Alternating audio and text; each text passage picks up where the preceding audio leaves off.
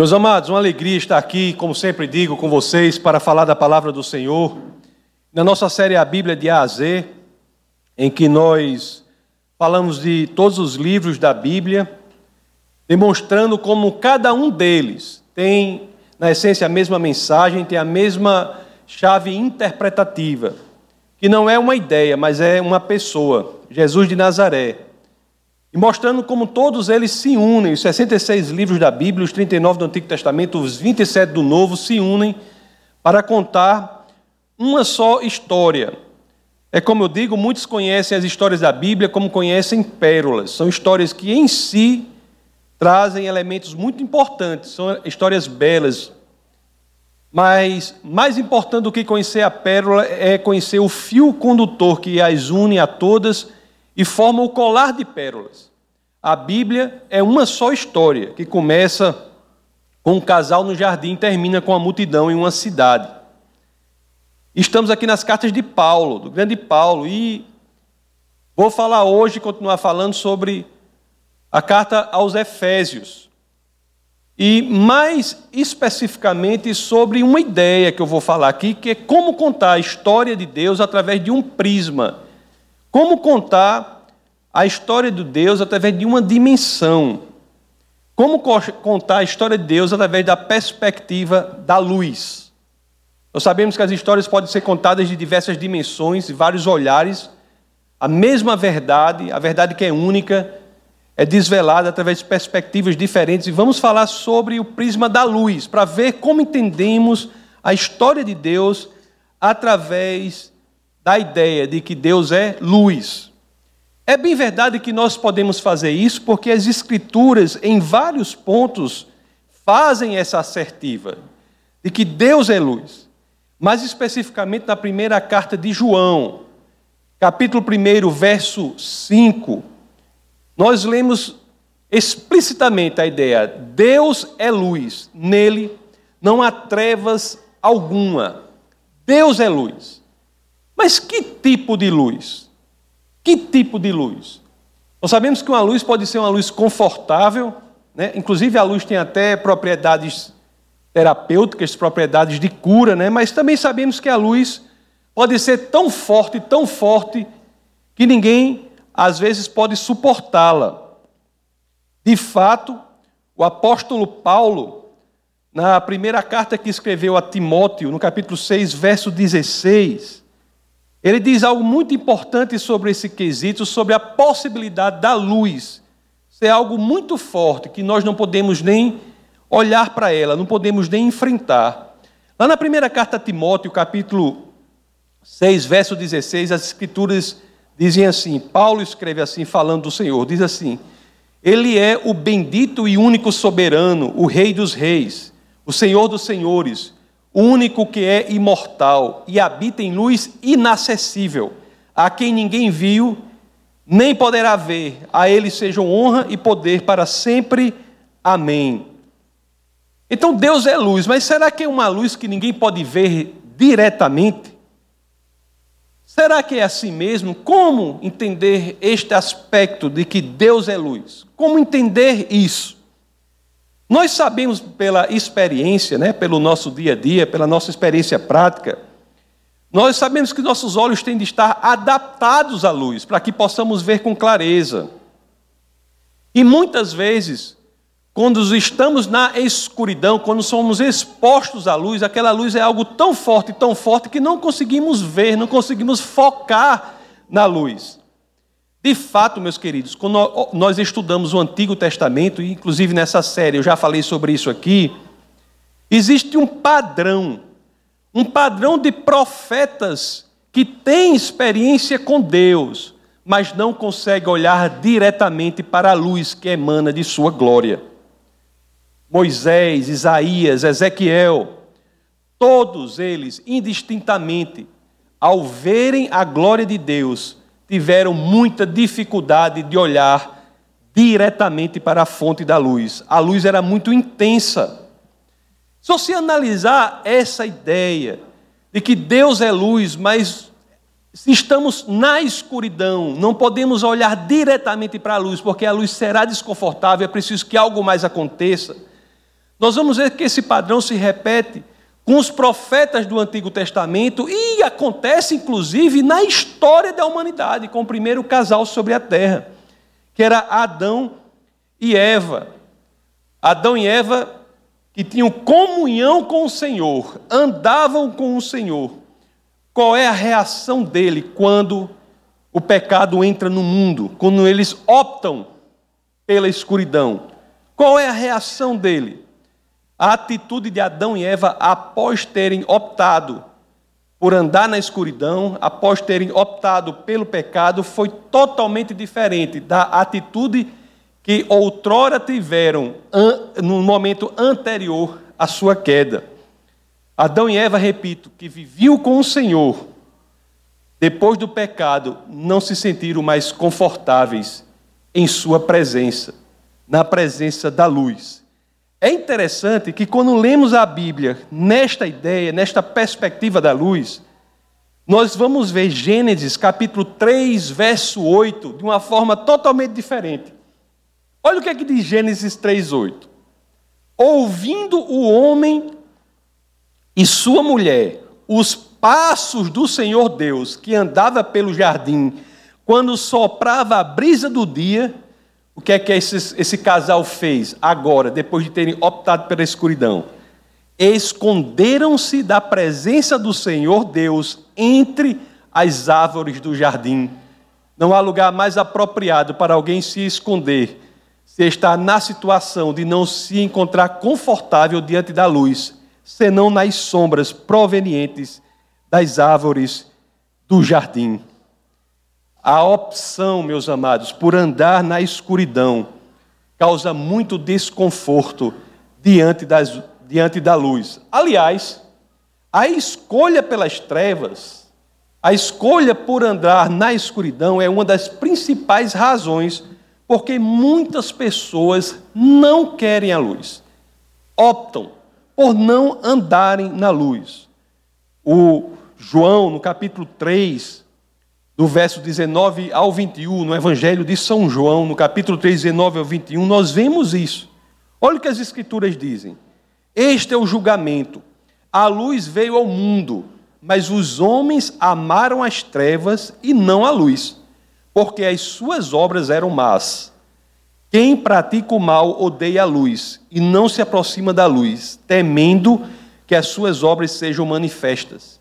Mas quem pratica a verdade vem para a luz, para que se veja claramente que as suas obras são realizadas por intermédio de Deus.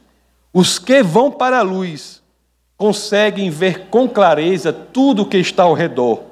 O escritor de quem eu gosto muito e que foi responsável, ou cuja obra foi muito importante e responsável por minha conversão, C.S. Lewis, uma obra importante um autor importante para a minha conversão, ele diz algo incrível sobre a luz. Ele diz assim: Eu acredito no cristianismo como acredito que o sol nasce todo dia. Não apenas porque o vejo, mas porque através dele eu vejo tudo ao meu redor.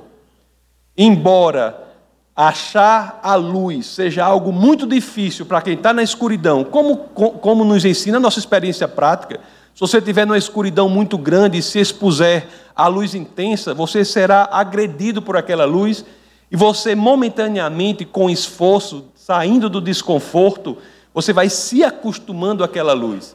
E aquela luz que é Deus, que é o cristianismo genuíno, não serve apenas para que você veja a própria luz, mas serve que graças a ela você possa ver com clareza tudo o que está ao seu redor. Os primeiros antepassados nossos, Adão e Eva, escolheram a escuridão. Mas Deus, no seu infinito amor, na sua infinita misericórdia, a ponto de dizer que, que, se nós quisermos ter a dimensão de sua misericórdia, o objeto finito que ele usa para dar a, a dimensão da infinitude da sua misericórdia, nada mais é do que o próprio universo. Manda olhar para as estrelas, para que saibamos o quão grande é a misericórdia dele. Então, Deus, em sua grande misericórdia, resolveu trazer de volta à humanidade a revelação da sua luz. Quando Deus vem à terra, meus queridos, na pessoa de Jesus de Nazaré, é a luz que vem à terra.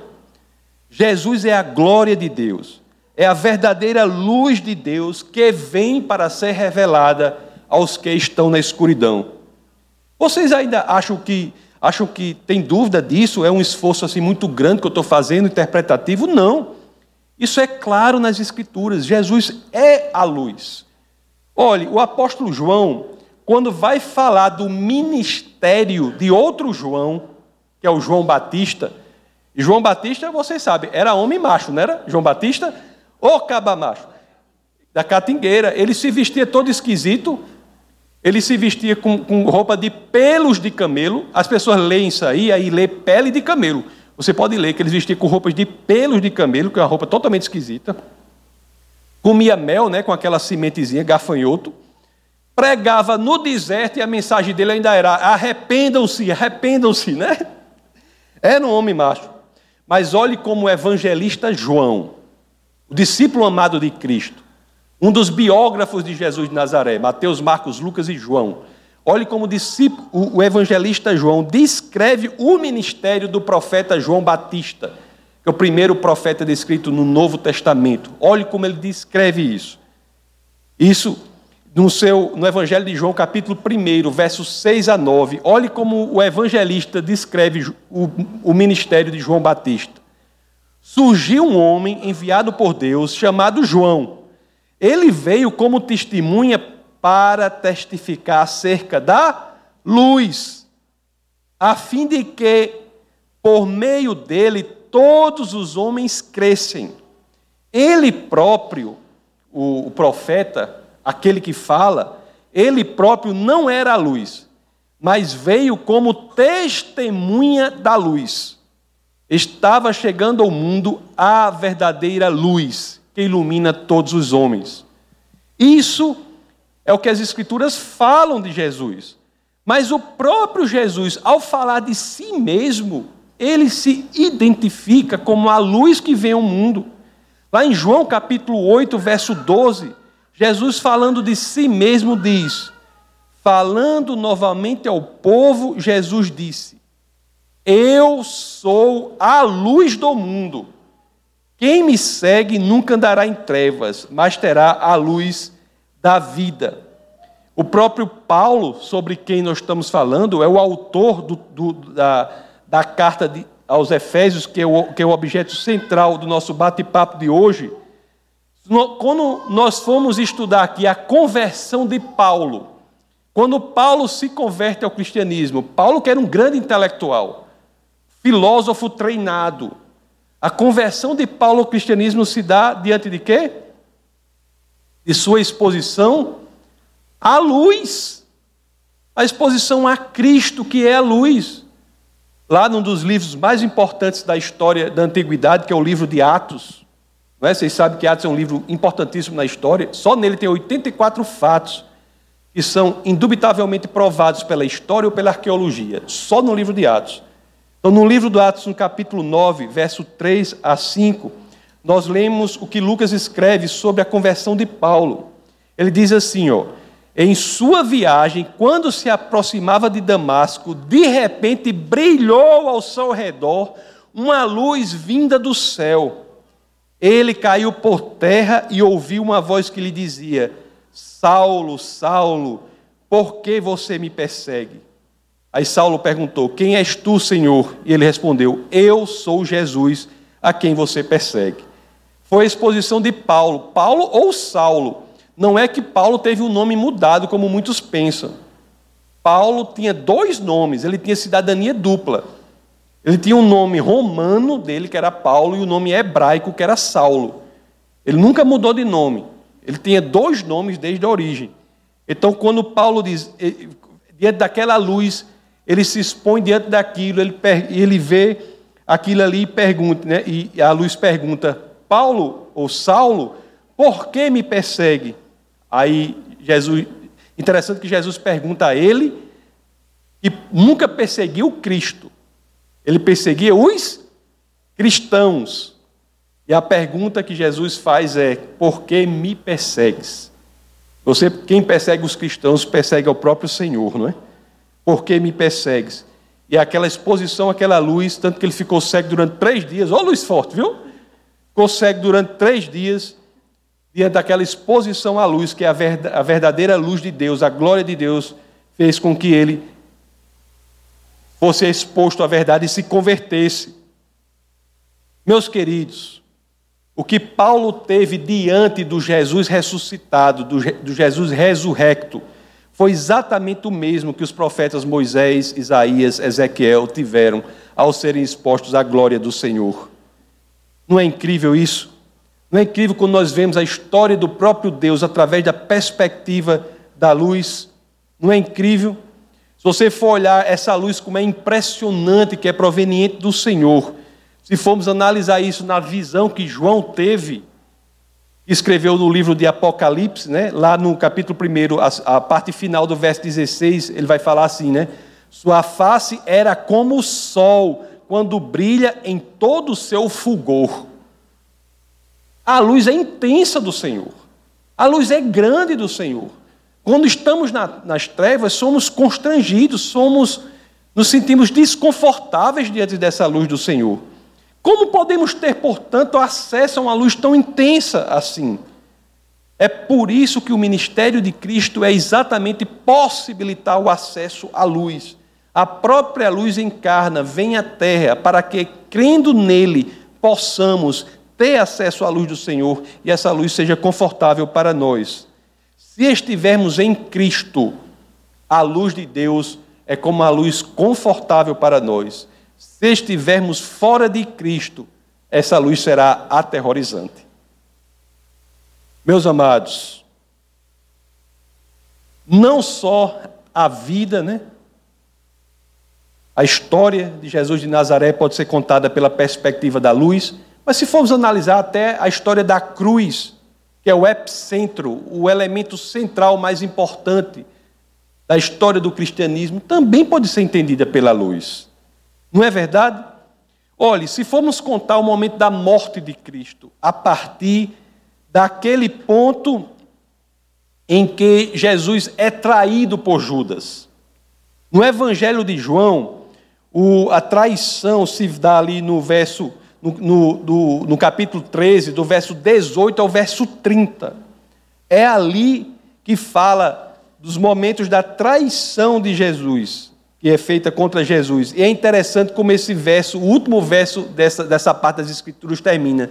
Termina assim, eh, João 13, 30, a parte final, termina assim: E era noite. A escuridão na, na, advento da cruz era a escuridão querendo apagar a todo custo a luz que veio ao mundo para nos resgatar. Depois, meus amados, quando Judas leva os guardas para prenderem Jesus de Nazaré, lá no jardim de Getsemane, o próprio Jesus dá uma leitura daquilo que está ocorrendo ali. Jesus está lá no jardim de Getsemane, Judas leva os guardas para prendê-lo, se formos olhar lá no Evangelho de Lucas, capítulo 22, os versos 52 a 53, olha a leitura que Jesus dá dessa situação.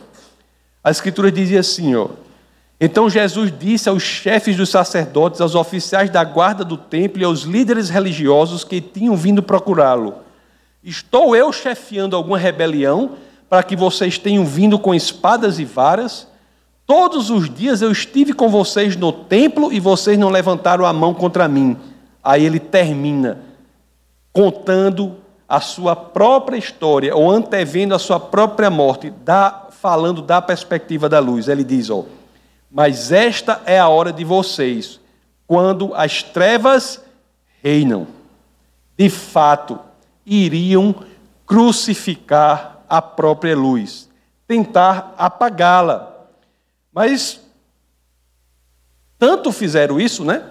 Que você se lembra o que foi que ocorreu enquanto a luz estava no crucifixo? Quando Jesus estava crucificado? O que ocorreu? Marcos, capítulo 15, verso 33, registra isso. Olha só que as escrituras dizem que ocorreu enquanto Jesus estava pendurado na cruz.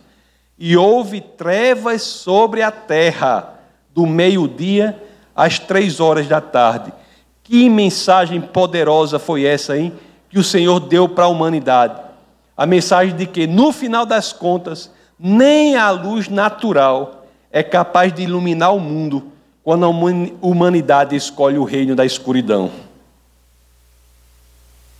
Essa é história, mas sabemos também o seguinte: sabemos que a escuridão na história de Jesus de Nazaré não teve a última palavra, não é verdade?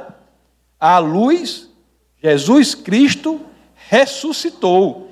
E é pela fé, meus queridos, nessa luz, que nós podemos sair da escuridão, sair do sentimento de trevas interior, sair daquilo que sentimos de ruim dentro da gente e podemos, de fato, alcançar a luz. E é diante disso que eu falei, da possibilidade que nós, seres humanos, quando escolhemos seguir Jesus de Nazaré, quando nos tornamos discípulos de Cristo, diante dessa possibilidade de termos um encontro com a luz, que agora sim eu pedirei a vocês que, se assim quiserem, abram as Escrituras no texto base do nosso bate-papo de hoje, que é a carta aos Efésios, capítulo 5, verso 8.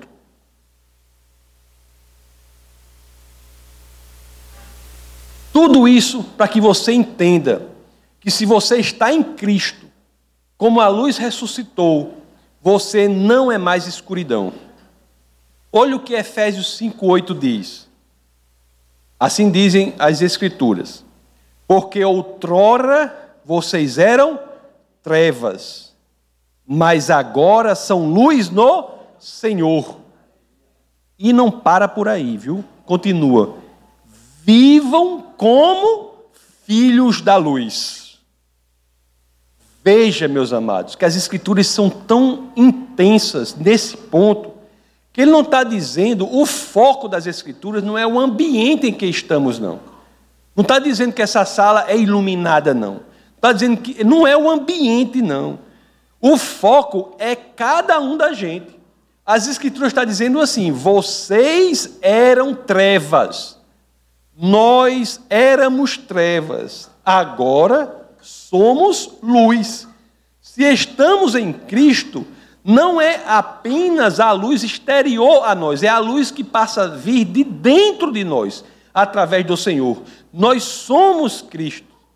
Somos luz porque Cristo vive em nós. Nós somos luz porque o próprio Espírito de Cristo vive em nós. Então devemos viver como tais viver como filhos da luz. Olhe, isso é muito importante. Nós não podemos viver, meus amados, como filhos da escuridão. Nós temos que viver como filhos da luz. Porque viver como filhos da luz é uma possibilidade que Deus, enquanto luz, alcançou a, por vir à terra e morrer por nós. O Novo Testamento nos diz que somos luz no Senhor. O próprio Jesus diz isso, viu? Não precisa abrir não, mas lá em Mateus capítulo 5, na primeira parte do verso 14, as escrituras dizem que somos luz. Somos luz. Muito pensam, muitas pessoas pensam, isso é um problema, sabe? Eles pensam que o evangelho diz respeito a você entrar num ambiente de você ser levado à luz. Não é unicamente isso. Isso é uma dimensão importante, mas não é unicamente isso. O evangelho tem também a ver tem também a ver com você levar a luz para o mundo. Não é apenas você ser levado ao ambiente de luz, mas é você ingressar em uma missão para todo cristão, que é de levar a luz para o mundo, porque você é luz. Em outras palavras, se você está no cristianismo e acha que o objetivo do cristianismo é fazer com que o mundo brilhe para você, você não está tendo a dimensão bíblica do cristianismo completa. O cristianismo não existe para que você experiencie unicamente um mundo que vai de uma hora para outra brilhar para você. Não é isso não. O seu chamado é o contrário, é para que você brilhe para o mundo. Isso é ser filho da luz. Ser filho da luz é entender que, pelo que Cristo fez por nós, nós temos uma missão que não é a missão de ficar usufruindo unicamente a luz que vem do Senhor, mas é também, e talvez mais importante, a missão de sermos luz para o mundo. Você pode me perguntar assim, né? Mas na prática, como é isso? Como é o procedimento de ser filho da luz? Essa carta que estamos estudando, que é a carta aos Efésios, no seu capítulo 4, do verso 25 ao 32, ele vai falar especificamente sobre isso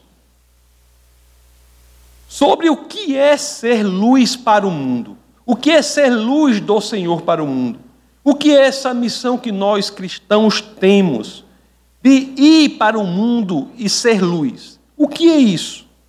Olhe só Efésios 4. Abram. Efésios capítulo 4, vamos ver o verso 25. Olha o que as Escrituras dizem sobre o que é ser luz para o mundo. O que é ser luz para o mundo? Efésios 4, 25. Olha o que as Escrituras dizem. Portanto, cada um de vocês deve abandonar a mentira e falar a verdade ao seu próximo, pois todos somos membros de um mesmo corpo. Isso é ser luz para o mundo. Na escuridão do mundo, meus amados, em que a mentira e a dissimulação reinam, em que as relações profissionais, as relações pessoais, muitas vezes familiares, são regidas por mentira, dissimulação, falsidade, o Evangelho nos chama para falar a verdade. Que o seu sim seja sim e que o seu não seja não. Não existe mentira santa. Mentira santa não é um termo defensável biblicamente. Não existe. A verdade sempre é a melhor opção. Não há outra escolha. É claro que eu estou falando para vocês para falar. Pra, as Escrituras dizem que falemos sempre a verdade. Mas não é para você ser um doido sair atacando. Ei, seu cabelo está horrível. Seu, seu... Não é isso. Todas as vezes que as Escrituras falaram sobre verdade, as Escrituras falaram sobre verdade em um contexto relacional. A verdade, se você quer ser luz para o mundo, escolha sempre a verdade, mas falada em amor. Você deve falar sempre a verdade, não negocie a verdade, mas há a forma adequada de falá-la. Isso é ser luz para o mundo. Se nós formos para o verso seguinte, nós temos outro exemplo de como ser luz para o mundo. No verso seguinte, o que é que diz? Quando vocês ficarem irados, não pequem, apaziguem a sua ira antes que o sol se ponha, e não deem lugar ao diabo. Na escuridão do mundo, meus amados, em que nós entendemos e somos ensinados que qualquer desentendimento deve levar à separação, qualquer desentendimento, qualquer problema, qualquer ira que você tiver é suficiente para levar a uma separação completa que sejamos capazes de superar isso pela possibilidade da restauração. Nós podemos nos irar, mas devemos ter cuidado para não pecar. A ira diante da injustiça do que é errado é uma ira prevista biblicamente, mas devemos ser capazes de entender que esta ira não é fonte, não é alimento para que possamos ingressar num processo de separação completa daquela pessoa contra quem eventualmente você se irou. Quando continuamos nas Escrituras, o que é que dizem? O que furtava, não furte mais. Antes trabalhe fazendo algo de útil com as mãos, para que tenha o que repartir com quem estiver em necessidade. Meus amados, neste mundo de escuridão, né? Em que a prática tão comum que vemos por aí em todas as esferas da sociedade é o quê? É colocar a culpa no outro. Vocês não querem, a culpa é do outro, é levar vantagem a todo custo. As pessoas preferem muitas vezes o ato de ilegalidade à necessidade de você trabalhar árduo para fazer o que é correto. No mundo assim, em que o mais fácil está dizendo, o mundo está dizendo para você, faça o mais fácil. O furto é melhor do que o trabalho árduo. Isso é a mensagem de mundo. No mundo assim, para que nós sejamos luz no mundo assim, não é? Nós temos que nos dedicar a fazer algo útil, fazer algo produtivo.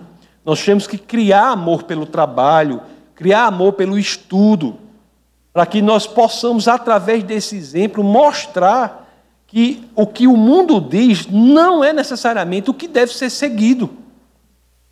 Por fim, meus amados, o que é que as Escrituras dizem aqui? E essa é muito importante. Na continuação da carta de Efésios, o que é que diz aqui? Ó? Nenhuma palavra torpe saia da boca de vocês, mas apenas a que for, for útil para edificar os outros, conforme a necessidade, para que conceda graça aos que a ouvem. Na escuridão do mundo, meus amados, em que as pessoas falam umas com as outras, para quê? Qual é o intuito que nós vemos, a direção que nós vemos no mundo por aí? Quando uma pessoa fala com a outra, é com o intuito de diminuí-la, com o intuito de denegri-la, com o intuito de colocá-la para baixo. No mundo assim, nós temos que ser luz. E como é que as Escrituras dizem que devemos ser luz no mundo e que as palavras são como facas para destruir o outro? As palavras são como punhais para rasgar a carne do outro. Como é que podemos ser luz assim? As Escrituras dizem, né, de maneira belíssima, que nenhuma palavra torpe saia da sua boca, mas apenas a que for útil para edificar os outros. Olhe só, as nossas palavras têm de ser instrumentos poderosos de cura da alma. As palavras têm poder. Nós temos que ter o cuidado de que nossas palavras para os outros sejam instrumentos poderosos para curar a alma. Que as palavras nossas sejam apenas para edificar os outros, edificar os que ouvem. Jamais sejamos capazes de proferir palavras que inferiorizem as outras pessoas. Isso é ser trevas. Ser luz é proferir palavras que edifiquem, que curem os que precisam de palavras neste sentido. Olha, muitos dizem assim, né? Tem um negócio de uma tal de cultura, né? Diz assim, mas na nossa cultura existe tudo isso. Mas pro, eu sempre digo assim, para os discípulos de Jesus Cristo, essa cultura é de só menos importância, porque a nossa cultura é a cultura de Cristo. Essa é a verdadeira cultura que devemos seguir. A cultura de Cristo, a de ser luz nas trevas. Aí você pode dizer assim: Mas, pastor, eu me sinto tão pequenininho para fazer isso. Eu me sinto assim tão fraquinho para ser luz nesse mundo. Aí o que eu falo para você? Esse mundo esse mundo está tão bagunçado, né? Está tão bagunçado, está tão bagunçado. Esse mundo é de tantas trevas, né? Que eu digo assim: quanto maior a escuridão, mais efetiva será a luz. O mundo é tão assim que, por menor que seja o seu esforço em ser luz, meus amados, você estará representando Cristo, que é a luz do mundo. E você influenciará positivamente a vida das pessoas, para que elas gradativamente possam chegar ao ponto que você está, que é o de ter descoberto a verdade. Seja, não queira ser um, uma lanterna daquela, com não sei quantas pilhas daquela grande, não. Você, aquela que a gente usa lá em nós, né? Para ver a estrada num dia, de, um dia sem lua, né? Mas queira ser pelo menos uma velinha na sala escura. Se você, se você tiver por objetivo começar a ser uma velinha bem pequenininha numa sala escura, você verá como o seu pequeno esforço terá um efeito tão multiplicado, assim como o da velinha numa sala escura. Você bota uma velinha, olha, tem uma, o famoso breu. Você chega lá no breu, você bota uma velinha, o que é que acontece? Todo o ambiente é transformado. Toda a atmosfera do ambiente é transformada. Aquilo que não se via passa a ser visível. A situação que era obscuridade, que era trevas, passa a ser uma situação em que você vê com clareza. Vamos ser isso. Deus conta conosco para isso, meus amados. É uma missão da qual nós não podemos nos afastar se somos genuinamente cristãos. Deus conta conosco. Deus, isso é o que nós devemos fazer aqui até o dia em que estaremos fisicamente ao lado dele. Aí, nesse momento aí, nós caminharemos com ele, com a própria luz do mundo. O próprio João teve uma visão desse momento. Lá no, escreveu, o livro de, no, escreveu no livro de Apocalipse, no capítulo 22, verso 5. Olha o que ele diz nesse momento. Ele diz assim: ó, nesse momento não haverá mais noite. Apocalipse 22, 5 não haverá mais noite. Eles não precisarão de luz de candeia, nem da luz do sol, pois o Senhor Deus os iluminará e eles reinarão para o todo sempre. Glória a Deus por isso. Tenhamos a consciência firme de que temos uma missão aqui na terra. Cristianismo, já disse para vocês, todo dia eu tenho vontade de repetir. Se você procura uma religião que seja confortável, eu já digo para vocês, cristianismo é a última que eu indico. Se você está se sentindo confortável em seu cristianismo, você está na UTI do cristianismo, sinal vermelho, porque não é para se sentir assim. Se você se sente confortável no cristianismo, você está errado. Cristianismo é um sistema de pensamento que faz com que você procure ser amanhã alguém que você ainda não é hoje existe uma caminhada progressiva de transformação contínua para que mais e mais nós sejamos parecidos com Jesus Cristo. A santificação é algo que se espera do genuíno cristão. E uma das dimensões importantes desta caminhada de ser mais e mais parecido com Cristo é ser aquilo que Ele é, a luz da glória do Senhor. E para isso, nós temos que ter a ciência de que temos de ser luz no mundo, filhos da luz, não filhos das trevas. E, que, e para que comecemos essa caminhada já, a Bíblia nos orienta.